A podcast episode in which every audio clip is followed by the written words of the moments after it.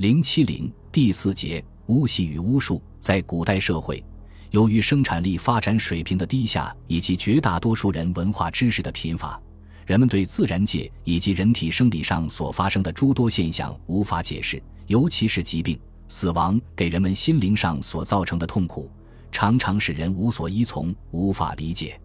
为了摆脱痛苦的折磨，人们常常将其视为鬼神作祟、祖先世界。人们渴望有一种力量来解脱病痛，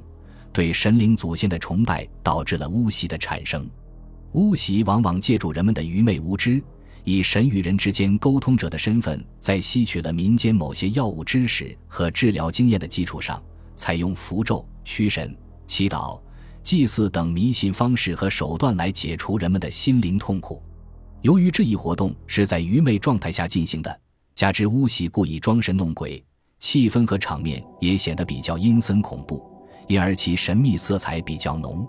宋代巫师活动比较猖獗，从事巫习活动的人比较多，基本上形成了一个阶层。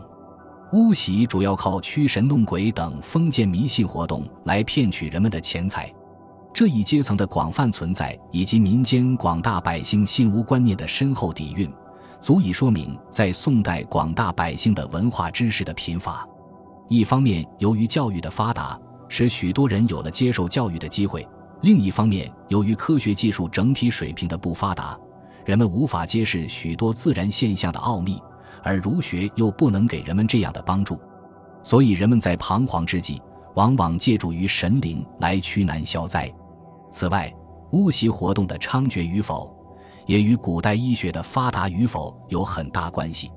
宋代文化呈发达之势。科学技术都有长足的发展，医学也相对有较大提高。宋代的统治者对医学还是采取客观的态度对待之，医学在宋代受到普遍重视。清人曾言：“有宋一代医学最为留意。”